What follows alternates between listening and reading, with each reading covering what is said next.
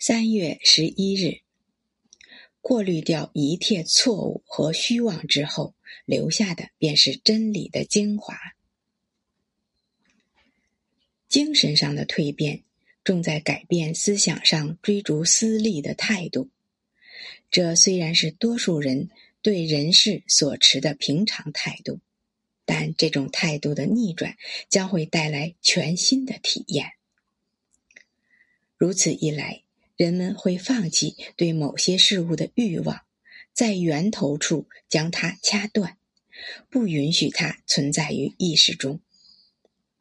但是，在欲望中表现出来的精神力量却无需抑制，它可以被运用来为高尚的思想服务，也可作为净化精神的能源。